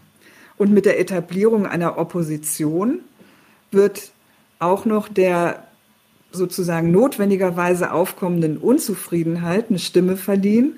Und diese Unzufriedenheit wird auf eine staatskonstruktive Alternative verpflichtet, wenn sie ins Parlament bzw. die Regierung will. Das ist eine ziemlich produktive und effektive Art des Regierens. Sie setzt allerdings einiges voraus. Erstens setzt sie voraus, dass wirklich alle abweichenden Interessen vernichtet worden sind oder klein und bedeutungslos gemacht worden sind. Das betrifft zum Beispiel separatistische oder auch ernsthaft sozialistische Bewegungen. Zweitens setzt sie voraus, dass die kapitalistische Konkurrenz vom Standpunkt der Nation aus einigermaßen erfolgreich verläuft. Ansonsten wird nämlich durchaus per Diktatur oder Faschismus versucht, dieses nationale Ziel gewaltsam zu verbessern, indem innere Feinde und äußere Feinde bekriegt werden. Und drittens setzt gelingende Demokratie voraus, dass die Menschen im Staat, in ihrem Staat eigentlich sowas wie ein einigermaßen brauchbares Mittel dafür sehen, dass sie zumindest existieren bzw. um ihre Existenz kämpfen können. Deswegen Demokratie in Drittweltländern im Allgemeinen nicht vorhanden oder im Grunde genommen eine Farce. Das war jetzt nur ganz kurz als Einschub äh, zu Demokratie, ja. damit ich jetzt weiter argumentieren kann. Nämlich, ja. äh, man kann sich eigentlich auf Basis dieser Überlegungen ausrechnen, dass es für einen Staat, der sich gerade einen regelrechten Systemumbau auf die Tagesordnung setzt, wie eben die Volksrepublik, allerhand Argumente dafür gibt, warum er keine Demokratie nach diesem westlichen Vorbild einführt. Immerhin ist das, was wir gerade als ursprüngliche Akkumulation gekennzeichnet haben, also das Entstehen einer Klassengesellschaft, das ist der Sache nach eine ziemlich gewaltsame Angelegenheit. Es ist ja klar jetzt, äh, in, in, was da gerade abläuft in China. Überall da werden gesellschaftliche Gegensätze der wirklich härteren Art aufgeworfen. Bauern müssen gezwungen werden, ähm, die Enteignung des ihnen vorher zugesprochenen Landes zugunsten von Gewerbeflächen anzuerkennen. Anwohner sollen sich damit abfinden, dass neben ihnen eine giftige Chemiefabrik steht und hinnehmen, dass die für deren äh, Rentabilität ähm, dass für deren Rentabilität die Flüsse verseucht werden und so weiter. Es ist ja gerade nicht so, dass die staatliche Unterdrückung in China vorwiegend bei Künstlern und Journalisten zuschlägt, wie, wie die Presse hier und auch die Linken sich das oft vorstellen, sondern es geht um solche Gewaltfragen in der Gesellschaft. Und dass es um solche Fragen geht, das ist auch der Grund dafür, dass der Einsatz staatlicher Gewalt gegenüber dem Volk im Zuge der flächendeckenden Ausbreitung jetzt dieser kapitalistischen Prinzipien natürlich nicht geringer wird. Der hat ganz im Gegenteil stetig zugenommen. Und das ist ein Zusammenhang, den die Freunde dieses Systems, die Freunde der Marktwirtschaft eigentlich nie so gern erkennen wollen. Wie notwendig Gewalt zu dieser Produktionsweise gehört, in der um Eigentum konkurriert wird. Also wenn die westlichen Stimmen bedauern, dass in China trotz wirtschaftlicher Öffnung keine politische Liberalisierung zu verzeichnen sei, dann würden die chinesischen Politiker, wenn sie ehrlich wären, wahrscheinlich antworten, dass das gerade wegen der wirtschaftlichen Öffnung und ihren Risiken innen wie außen nicht sein kann. Das ist eigentlich die chinesische Sicht auf diese Frage der Demokratie ob die sozusagen irgendwann, wenn die Transformation ganz in ihrem Sinne zum riesigen Erfolg der Nation abgeschlossen ist, darauf kommen, dass zu so, einem, zu so einer Art System ja demokratisches Prozedere dann doch eigentlich ganz gut passt. Wenn sie alles an ähm, Gegenstimmen oder an Gegenbewegungen so gut eingenordet haben, dass sie ganz sicher sein können, dass auch Wahlen funktionieren. Ob sie das dann einführen oder nicht, darüber will ich hier gar keine Prognose abgeben. Aber jetzt, wo dieser Prozess mit all seinen ganzen Gegensätzen und aus ihrer äh, Sicht mit all seinen Risiken andauert und sie ihn partout erfolgreich gestalten wollen für die Nation, da haben sie ganz deutlich erklärt, ist Demokratie für sie nicht das, was jetzt diesem Aufstieg ihrer Nation dienlich ist. Vielleicht noch ein Argument, was da reinkommt. Ähm, es ist ja tatsächlich auch so, dass die Gründung von demokratischen Parteien dem Ausland allerhand Hebel liefert, sich daran zu beteiligen, zu finanzieren. Über NGOs läuft ja dieses Spielchen bekanntermaßen bei China und Russland ganz massiv. Und diese, ähm, all diese Momente, die halten die chinesische Führung auf alle Fälle davon ab, im Moment irgendwelche Zugeständnisse in dieser Hinsicht zu machen. Das heißt nicht, dass sie überhaupt nicht weiß, ähm, welche divergierenden, auch gegensätzlichen Interessen es in ihrem Land gibt und deren Vertretung in ihrem politischen System völlig unterbindet.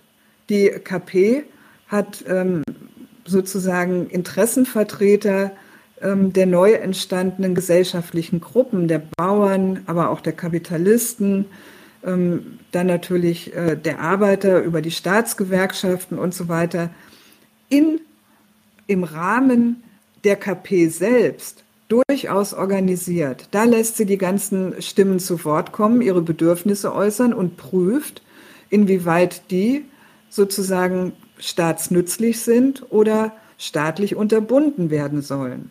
Also äh, dieser Prozess, mit dem sich die Interessen ähm, auf die äh, aufs staatliche, ähm, auf den Staat beziehen können, der ist durchaus vorhanden, allerdings im Rahmen einer Partei und nicht als Konkurrenz von vielen Parteien.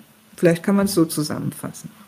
Ja, und ich finde auch immer den Vergleich, ähm, so wie wir das ja auch in der ersten Folge gemacht haben, den Vergleich zu, also zu dieser kolonialen ähm, Situation zum Beispiel in Afrika äh, sehr erhellend darüber, weil dort gibt es ja gibt es ja dann die, diese Riesenmenge an afrikanischen Staaten, die sich Mitte des 20. Jahrhunderts äh, unabhängig erklären und dann entweder quasi in diese ähm, liberale Demokratie äh, eingeführt werden und ähm, dort dann nicht minder weniger Gewalt äh, notwendig ist, um diese äh, Klassengesellschaft her äh, herzustellen. Ähm, aber in den meisten Fällen auch einfach dient, und das ist dann jemand wie Nkrumah, Kwame Nkrumah, der über Neokolonialismus spricht, dient, um eben diese Bereicherung und die Überausbeutung des Westens in der kolonialen Welt aufrechtzuerhalten, ähm, über den Kolonialismus hinweg quasi, ähm, oder, oder zeitlich auch quasi bis heute eigentlich. Und ähm, dass das de facto verhindert wurde und äh, in China, beziehungsweise ähm, dass da so eine Art ja, Bremsklotz drauf war. Ähm, da, also ich meine, das dann so in dem Kontext zu sehen und auch in dem Kontext zu sehen, dass China das bewusst so im Kopf hatte, ähm, ist, ist glaube ich, ist glaube ich wichtig, bevor man dahergeht und dann äh, China immer erst sofort verurteilt dafür, dass sie keine Mehrparteiensysteme irgendwie haben, mit denen sie sich organisieren. Eine letzte Frage, äh, die im Chat kam, bevor wir zu einem, Fazit kommen. Mhm. Ähm, hast du auch schon erwähnt in der letzten Folge, aber wir können das trotzdem noch mal kurz angehen. Wir haben ja von der kapitalistischen Öffnung gesprochen und da auch davon, dass jetzt ähm, der, der Westen quasi eingeladen wurde in, in diese Joint Ventures und in Kooperation mit den chinesischen Unternehmen. Wieso hat man, fragt Endrikon Delici, wieso hat man spezifisch mit dem Westen gehandelt und kommuniziert? Ich würde fragen, war das so, dass das spezifisch nur mit dem Westen passiert ist? Ähm, und nicht verstärkt vor allem mit dem Ostblock und den nicht, äh, nicht Blockstaaten. Also mit dem Ostblock, da ist dann wahrscheinlich die Sowjetunion, Sowjetunion mit gemeint. Ähm, mhm. Das kannst du vielleicht nochmal kurz wiederholen, ähm, beziehungsweise ja, ja. Also natürlich hat, äh, hat China, die, hat die Volksrepublik äh, zunächst mal ähm, versucht, ähm, das, was äh, sie an Mangel bei sich festgestellt hat, insbesondere ähm, alle möglichen Arten von äh, Produktivkräften ähm, vom Ostblock zu beziehen. Ganz klar. Ähm, wir haben ja letztes Mal kurz erwähnt, dass es äh, da 156 Aufbauprojekte gab, die äh, Stalin der Volksrepublik nach dem Koreakrieg äh, ähm, zur Verfügung gestellt hat mit russischen Technikern und so weiter. Aber wir haben auch beim letzten Mal festgestellt, dass es ja zwischen China und der Sowjetunion zunehmend zu Differenzen kam. Eine ähm, entzündete sich an der Frage, ähm, kriegen wir die Atombombe?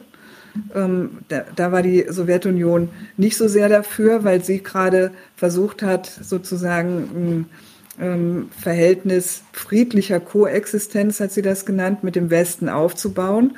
Und sie hat dem guten Mao, der ja äh, gesagt hat, die Atombombe ist ein Papiertiger, durchaus zugetraut, dass der irgendwo mal ähm, relativ abenteuermäßig zugunsten irgendwelcher Drittweltländer gegen die USA vorgehen würde.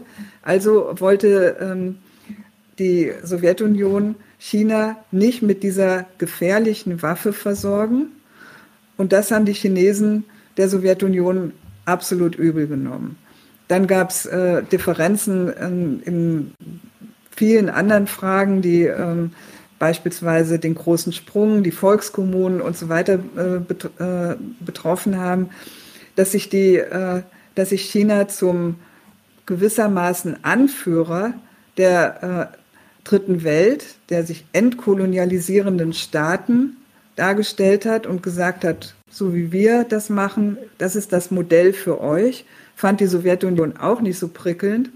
Also da gab es einen ganzen Haufen an Differenzen und deswegen ja dann irgendwann auch den großen Bruch. Und ab da hörte die Unterstützung der Sowjetunion und damit des gesamten Ostblocks außer Albanien, und die hatten nicht viel zu unterstützen, ähm, für China auf. Das war der Grund dafür, dass man dann, also nach ein paar Jahre später, gesagt hat, ähm, ja, wir ähm, kommen bei unserem Aufbau nicht wirklich vom Fleck, wenn wir nicht über irgendwelche ausländischen Mittel verfügen können. Also jetzt der Versuch mit dem Westen. Ja, ich, ich würde darüber hinaus auch sagen, dass es damals auch schon so war, ähm, definitiv in den 70ern, äh, Ende der 70er und vor allem Anfang der 80er, dass die, äh, wenn man, wenn man als China jetzt unterwegs ist, als kommunistische Partei in China unterwegs ist, äh, den Kapitalismus in China einzuführen, auf das äh, kapitalistischer Fortschritt ähm, äh, so schnell wie möglich in China irgendwie in so einem Turbo-Modus durchgeführt wird, dann wendest du dich natürlich an die stärksten und mächtigsten kapitalistischen ähm, äh, Player. Und da war die USA bei aller, bei allem Gerede von, das waren zwei Supermächte, die sich gegenüberstanden und so weiter, war die USA einfach äh, nicht im, nicht in Verhältnis zu setzen mit der Sowjetunion, in dieser Zeit zumindest. Insofern wäre das für mich auch logisch gewesen, dass die sich eher an den Westen und an die USA wenden als ähm, ja, die Sowjetunion. Eigentlich haben, haben, die Chinesen ja an dieser Stelle genau umgekehrt gedacht und äh, haben, haben sich gesagt, äh, ja gerade weil das so ist, ne, werden wir einen Teufel tun und mit dem Westen handeln. Also das, ja, das ist ja. viel zu riskant. Ne? Das ja. äh, dürfen wir, solange wir äh, ähm, nicht so, sozusagen, solange wir einfach so ein schwaches Land sind, äh, dürfen wir das auf gar keinen Fall machen. Ja. Das haben sie wirklich erst, äh, also man kann sagen, äh, die, diese, äh, der Einstieg mit dem Westen, die Öffnung mit dem Westen hat wirklich vorausgesetzt die 30 Jahre sozialistischen Aufbau, die das Land in vielen Hinsichten sozusagen, äh, wenn es auch Mängel hatte äh, und so weiter, aber trotzdem doch zu einem autarken und in sich ruhenden und sich selbst schützen können souveränen Staatswesen gemacht haben. Das war China 1949 mitnichten. Ja, genau. Also, dass sie da überhaupt auf Augenhöhe, auf Augenhöhe ähm, verhandeln konnten und auch allein ja. dieser äh, dieser Fakt, also das beschreibst du in deinem Buch auch, das ist ja fast schon köstlich, wie ähm, wie China dann die äh, Konditionen für die Kapitalisten, die nach China reinkommen und in diesen Joint Ventures teilnehmen, dann teilweise auch jährlich irgendwie verändert ähm, und äh, anzieht, mal ein bisschen äh, härtere Regeln irgendwie aufsetzt, mal ein bisschen lockere mhm. Regeln. Das ist ja für einen Kapitalisten eigentlich ein Albtraum. Und trotzdem das Geld reinfloss und die Kapitalisten ankamen, äh, äh, als, als, als würden sie um Almosen betteln in China. Ja? Also das ist ähm, schon beeindruckend. Und das wäre, glaube ich, äh, in den 50er Jahren definitiv noch nicht der Fall gewesen.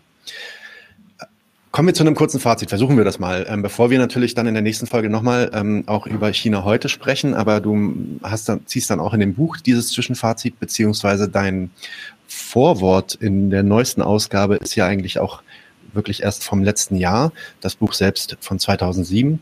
Das heißt, äh, dieses alte Fazit. Da äh, redest du darüber, was wir aus der Analyse dieser sozialistischen Geschichte und der kapitalistischen Gegenwart Chinas lernen können. Wie würdest du das zusammenfassen?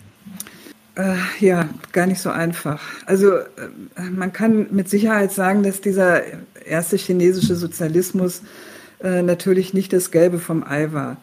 Und insgesamt ist es extrem unglücklich, dass die beiden großen sozialistischen Revolutionen in Russland und in China ähm, in Ländern mit sehr schwach entwickelter Industrie stattgefunden haben. Und natürlich haben es diese beiden Länder mit einer imperialistischen Feindschaftserklärung erster Güterordnung zu tun gekriegt. Die hat ihren Aufbau maßgeblich beeinflusst und ähm, insbesondere die Sowjetunion im Zweiten Weltkrieg und im Kalten Krieg riesige Mittel, äh, riesige Teile ihrer Mittel gekostet, ganz zu schweigen von den vielen Millionen Kriegstoten.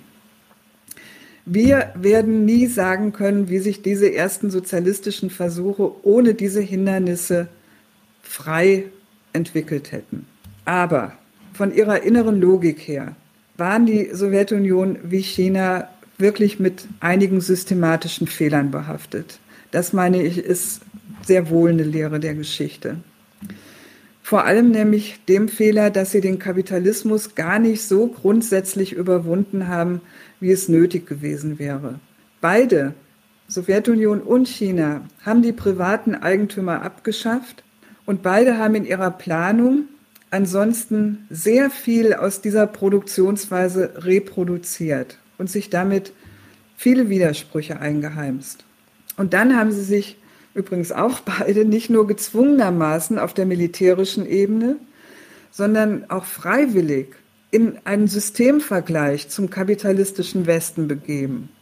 Und die wollten den Westen auf allen Ebenen, ideologisch, sportlich, kulturell, schlagen. Überall wollten sie die Besseren sein, statt deutlich zu sagen, dass eine sozialistische Gesellschaft ihr eigenes Ding macht und mit diesem ganzen Schwachsinn nichts zu tun haben will. Verloren haben sie den Systemwettbewerb dann beim Ausbeuten ihrer Völker und bei der Aufrüstung. Da war der Westen einfach besser. Und dieses Resultat, das hat ihre Führung dazu gebracht, den Sozialismus zu verwerfen, weil sie ihn dann letztendlich im Vergleich mit den kapitalistischen Nationen vom Standpunkt des Staatsmachens aus nicht effektiv genug fanden. Und da kann man jetzt in der Tat festhalten, die Einführung des Kapitalismus in China die war vom Standpunkt der chinesischen Nation aus ein ganz großer Schritt nach vorn. China ist ökonomisch am Weltmarkt extrem erfolgreich und inzwischen zur Weltmacht aufgestiegen. Wie und mit welchen Konsequenzen, das werden, wird uns ja beim nächsten Mal beschäftigen. Das ist so. Was der Kapitalismus für die meisten Chinesen heißt, das ist eine ganz andere Frage.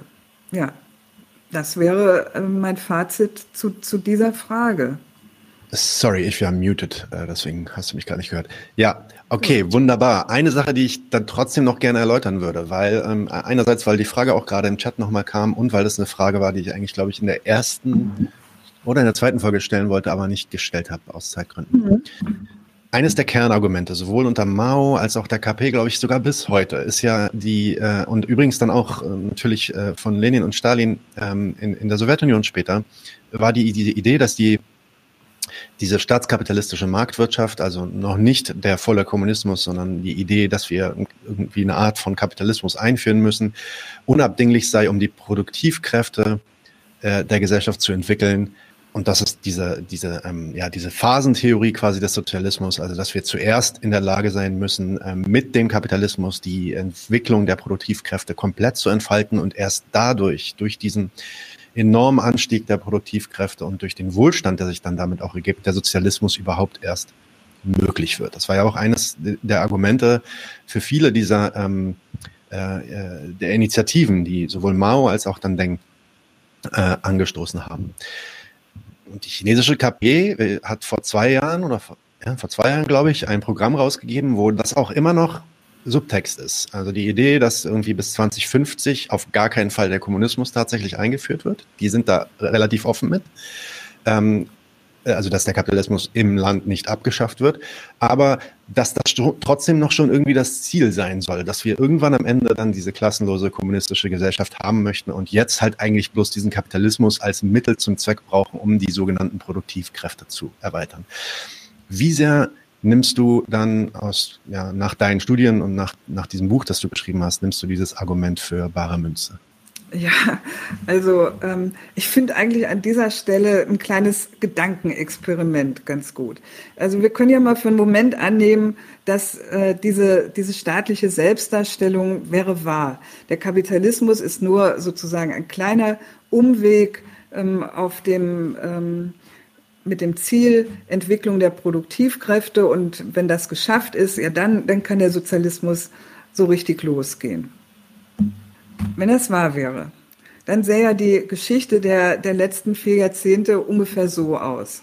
Ähm, diese ungemein harten Arbeitsbedingungen in den Fabriken und an den Baustellen, die Lebensmittelskandale der chinesischen Unternehmen, die ähm, offensichtlich beschleunigt reich werden wollten und dafür mal soeben die Vergiftung ihrer Mitbürger in Kauf genommen haben die gewaltsamen Enteignungen chinesischer Bauern durch die Behörden, die Gewerbegebiete ausweisen wollten, die Zerstörung von Luft, Land, Flüssen als Mittel von profitabler Produktion. Jetzt nur mal so als kleiner Überblick über das, was da alles wirklich hart gelaufen ist. All das wäre die bisschen dornige Art und Weise, mit der letztlich eben die Entwicklung der Produktivkräfte als Voraussetzung für den Sozialismus erreicht werden sollte. Dann könnte man aber heute feststellen, dass das geschafft ist. Angesichts dessen, was Stand in China ist, müsste man ja sagen, na, jetzt haben sich aber die chinesischen Arbeiter lange genug abgeschuftet im Dienst äh, an, an der Produktion von billigen T-Shirts und teuren iPhones. Sie haben damit ihrem Land die erwünschten Mittel und Produktivkräfte verschafft. Naja, und dann könnten wir ja ab jetzt die süßen Früchte dieser harten Jahre genießen. Das müsste man eigentlich sagen, wenn man das wirklich glaubt. Und jeder merkt, ja, so kann es überhaupt nicht sein. Und am allermeisten dementiert übrigens die chinesische Führung selber ähm, die Vorstellung, dass das so ist. Richtig gegen das eventuelle Missverständnis, dass sie den, den Weg zur ersehnten sozialistischen Gesellschaft in etwa so gemeint haben könnte, einige Jahrzehnte harter Arbeit und danach sichere, auskömmliche, behagliche Lebensverhältnisse für alle, hat sie wirklich richtig programmatisch ihre nächste äh, Zielbestimmung gesetzt. Ich äh, zitiere mal äh, aus dem, was zu diesem Programm Made in China 25 wird. Der chinesische Staatsrat kündigte im Mai 2015 Made in China 25 als nationale Initiative zur Verbesserung der verarbeitenden Industrie an. Das letztendliche Ziel ist die Umwandlung Chinas in eine weltweit führende Produktionsmacht. So, und lasst euch das jetzt mal auf der Zunge zergehen. Weltweit führende Produktionsmacht. Das ist das Ziel, das Chinas Kommunisten sich setzen. Das nimmt wirklich an was anderem Maß als äh, einer guten Versorgung und einem angenehmen Leben der eigenen Bevölkerung. Also weniger Arbeit, weniger Stress, mehr Lebenssicherheit ja. und mehr Genuss werden da bestimmt nicht angekündigt. Ja.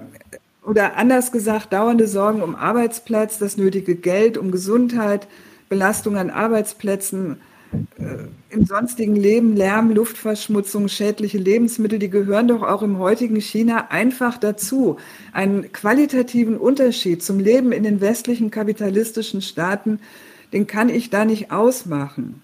Und die regierungsoffizielle Zielvorgabe in dieser Frage, die sieht vor, dass das Volk sich ähm, an Arbeitsplätzen natürlich aller Art ein Leben lang um bescheidenen Wohlstand bemühen darf. Das ist Originalton der KP.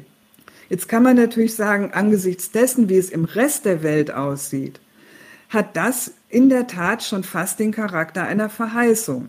Aber eben auch nur angesichts dessen und auch wirklich nur vergleichsweise mit, mit, dem ganzen, mit der ganzen Scheiß Armut, dem Hunger, den, den es sonst gibt. Ja. ja deswegen, also vor, vor dem Hintergrund dieser ähm, Argumentation anders. Ich mache es jetzt mal anders. Es gibt ja viele Linke und auch immer mehr Linke gegenwärtig, äh, die äh, gar nicht so sehr in Deutschland, aber ich habe das vor allem in den USA mitbekommen. Ich glaube, das hat auch was damit zu tun, dass die Linke in den USA gerade dramatisch gescheitert ist, aber ähm, die extrem viel Hoffnung in China stecken. Diese Idee, ähm, dass China irgendwie der Ausgangspunkt sein wird für einen neuen weltweiten Kommunismus. Ähm, das ist die einzige, die einzige Regierung auf der Welt, naja, nicht wirklich, aber die einzige supermachtartige Regierung auf der Welt zumindest, die sich selbst irgendwie noch als ähm, kommunistisch bezeichnet, zumindest im Namen nominal. Und natürlich haben die auch enorme Erfolge gehabt, wie wir ja auch schon erörtert haben, was so die Beseitigung von Armut angeht, im Vergleich einfach zu der Situation, die sie vorher hatten. Und ein immenses Wachstum hingelegt in den letzten 20 Jahren. Kurze Klammer, das auch gegenwärtig am, am Schwinden ist, Stück für Stück, äh, trotz, trotzdem natürlich von einem extrem hohen Level runterkommt, aber immer trotzdem noch am Schwinden ist. Ähm, Klammer zu. Und deswegen diese, diese, diese Linken glauben, dass China vielleicht doch recht hatte und dass es vielleicht doch notwendig war, ähm, erst diesen Umweg zu gehen und vielleicht, vielleicht auch noch eine Weile nötig sein wird, diesen Umweg zu gehen über den Kapitalismus, um dann tatsächlich nicht nur den Weg zum Kommunismus im eigenen Land zu bringen, sondern tatsächlich den, den Weg zum Kommunismus auf der ganzen Welt. Ähm, ich, ich lege das einfach mal jetzt vor dir auf den Tisch und du kannst einmal äh, loslegen dazu, wenn du möchtest. also äh, eigentlich, glaube ich, habe ich schon gesagt, äh, dass, dass ich von Sozialismus oder einem Weg dorthin weit und breit nichts sehen kann in China. Ne? Aber trotzdem, du hast es ja äh, zitiert und ich treffe auch immer wieder darauf, das ist eine total weit verbreitete Vorstellung und sie wird auch von einigen ähm, China-Autoren vertreten, die ja dankenswerterweise gegen das Feindbild China anargumentieren. Und, ähm, genau. und deswegen, ja, ich sage noch ein paar Worte dazu. Stichwort Armutsbekämpfung. Es gibt wirklich viel Armut in der Welt und China hat in, in der Tat die, äh, die Statistiken der UNO fast als einziger Staat ins Positive gewendet. China ist das Land, das die größten Erfolge in der Armutsbekämpfung zu verzeichnen hat. Bei dieser Sache, die da betrachtet wird, da geht es um absolute Armut. Absolute Armut gibt es im Rest der Welt vor allem deswegen, weil inzwischen alle Staaten kapitalistisch wirtschaften das Kapital die große Mehrheit der Bevölkerung, vor allem der Drittweltländer, für seine Akkumulation, seine Gewinnwirtschaft aber einfach nicht braucht. Und das heißt, einige Milliarden Menschen sind dafür mehr oder weniger überflüssig. Sie leben in absoluter Armut und gelten vom Standpunkt der westlichen Kapitalvermehrung aus als schlicht als Überbevölkerung. Und wir haben ja heute betrachtet, wie China den Übergang seines Landes zur kapitalistischen Wirtschaft hingekriegt hat die Führung ist im Moment damit befasst, diesen aus ihrer Sicht natürlich enorm erfolgreichen Zustand auf das ganze Land, die gesamte chinesische Bevölkerung aus, auszudehnen. Dafür baut sie viel Infrastruktur in den bisher äh, unterentwickelten Landesteilen, richtet da alles fürs Kapital her, inklusive vorteilhafte Bedingungen, Steuernachlässe und so weiter. Im Unterschied zu westlichen Staaten auch den USA, die sich wirklich nicht darum scheren, wenn es in ihren hochentwickelten Staaten auch viel Verfall und Verwahrlosung großer Städte und, und ganzer Regionen gibt. Da steht diese Volksrepublik wirklich auf dem Standpunkt, ihr großes Territorium und ihre gesamte Bevölkerung erstmal noch in Wert zu setzen. Also, insofern ist die erfolgreiche Armutsbekämpfung in China alles andere als ein Beweis dagegen, dass China kapitalistisch wirtschaftet. Es ist eher ein Ausdruck davon, wie zielstrebig und wie organisiert sich dieses China bemüht, sein ganzes Land für kapitalistische Reichtumsvermehrung herzurichten und dann nicht einfach irgendwelche Provinzen, die haben auch viel Wüsten und Berge und so weiter, solche ähm, im Prinzip eigentlich sozial äh, geografisch benachteiligten Regionen ähm, abzuschreiben. Das machen die nicht. Das ganze Land für kapitalistische Reichtumsvermehrung herrichten, das ist ihr Ziel. Das ist was anderes als einfach so Armut ähm, aus der Welt schaffen. Die Frage, warum gibt es jetzt eigentlich im Fall Chinas immer wieder diese, äh, die, diesen, dieses Problem, diese Frage, ob das Land nicht doch sozialistisch ist. Und dafür gibt es meines Erachtens nach zwei Anhaltspunkte und einen Grund. Die Anhaltspunkte sind banal. Der erste, den hast du schon genannt, die Führung hält an der überkommenen Bezeichnung Sozialistische Volksrepublik Kommunistische Partei fest. Warum? Sie behauptet damit ideologisch in ihrer Selbstdarstellung Kontinuität seit Gründung der Volksrepublik. Und sie hat sich, neue Linie hin oder her, auch nicht distanziert von Mao und seinen Kampagnen, wie etwa die ähm, Russland von der früheren Sowjetunion Stalin. Nach innen hat das den Vorteil, dass die alten KP-Genossen alle mitgenommen wurden in die neue kapitalistische Realität. Ich erinnere mal an den Anfang heute. Bezeichnung des Systemwechsels als Modernisierung. Völlig abstrakt.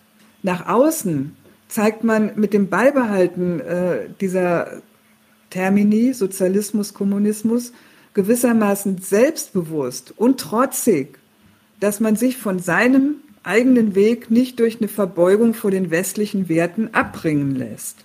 Das ist meines Erachtens nach der Grund dafür. Der zweite Anhaltspunkt ist das große Eingreifen des chinesischen Staats in die Wirtschaft.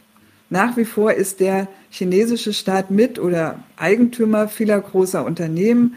Nach wie vor gibt es kein privates Grundeigentum, staatliche Banken, staatliche Direktiven für Kreditvergabe, Unternehmenszusammenschlüsse und so weiter. Gut, nur ist das in westlichen Staaten auch nicht unbekannt. In allen Phasen kapitalistischen Wirtschaftens haben Staaten sowas gemacht, wenn sie es für nötig hielten, um die Konkurrenzfähigkeit ihrer nationalen Ökonomie herzustellen. Jetzt sind im Westen viele, gerade die erfolgreichen Staaten, zwischenzeitlich dazu übergegangen, diese früher mal staatlich bewirtschafteten Unternehmen oder Branchen zu privatisieren, um auch das zum Mittel privater Reichtumsvermehrung zu machen. Marxistisch gesprochen heißt das, der ideelle Gesamtkapitalist definiert sich auf Basis des erreichten Entwicklungsstands um. Und die übliche Bezeichnung dafür heißt Neoliberalismus. In dieser Hinsicht ist China wirklich anders verfasst. Die Führung will tatsächlich das Heft in der Hand behalten, die kapitalistischen Unternehmen auf die nationalen Ziele hin trimmen können, die sie für wichtig hält. Also insofern kann man sagen, dass die Rolle des Staats in der chinesischen Ökonomie wesentlich stärker ist, wenn man das jetzt mal so quantitativ fasst, als in westlichen Ländern. Und an dieser Stelle könnte man auch ein paar interessante Fragen äh, aufwerfen zu dieser chinesischen Variante. Welche Konsequenzen das hat, auch in anderen Feldern. Da ist viel noch zu erklären. Aber hier für uns geht es ja darum, dass dieser staatliche Interventionismus mit Sozialismus identifiziert wird. Und das geht eigentlich nur dann, wenn man sich Sozialismus eben so vorstellt. Als einen vom Staat, Staat gezügelten oder ja oder oder beherrschten Kapitalismus. Ja. Und deswegen heißt das dann ja auch so meistens so ein bisschen verschwiemelt sozialistische Marktwirtschaft, Marktwirtschaft mit sozialistischen ja. oder chinesischen Kennzeichen oder sonst was. Ne? Und gerade die Leute aus der Ex-DDR und der DKP, die können sich anscheinend ganz gut vorstellen, dass ähm, eine nach Chinesen organisierte Planwirtschaft die DDR, vielleicht auch den ganzen restlichen Sozialismus vor seinem Untergang bewahrt hätte. Die gehen ja teilweise sogar so weit, China heute für den ersten erfolgreichen Sozialismus zu halten. Ja.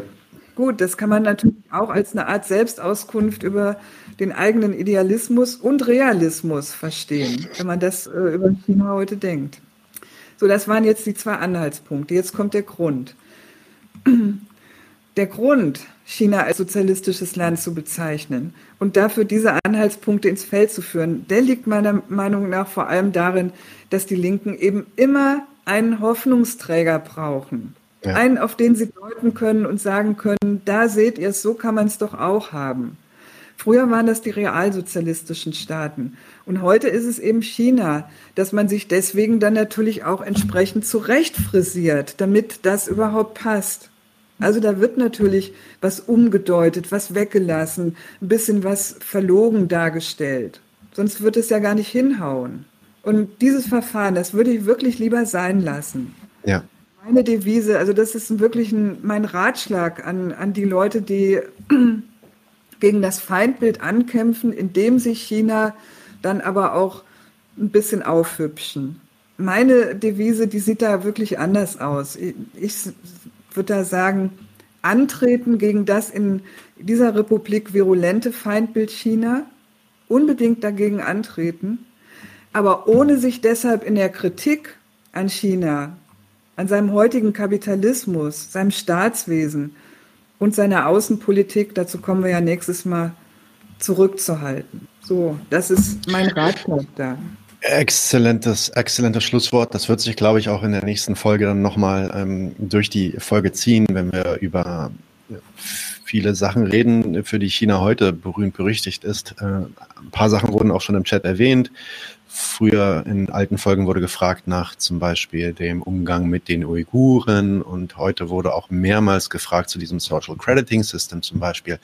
Also die, all diese Themen werden wir so ein bisschen ähm, anschneiden, sowohl was die in China tatsächlich bedeuten, als auch wie die äh, westliche Berichterstattung äh, all dieser Aspekte zu betrachten ist. Ähm, wir sind aber dann eigentlich mit dem Teil ähm, deines 2007er Buches durch und widmen uns dann halt in der nächsten Folge. Entschuldige bitte, 2009 natürlich. Nach, ja.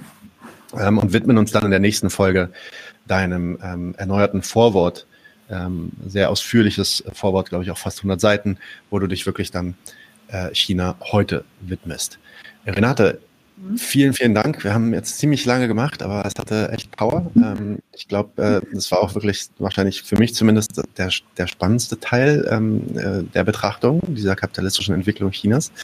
Ähm, also nochmal vielen Dank, dass du da warst. Wir sehen uns auf jeden Fall am Donnerstag zu unserer Monatsfolge.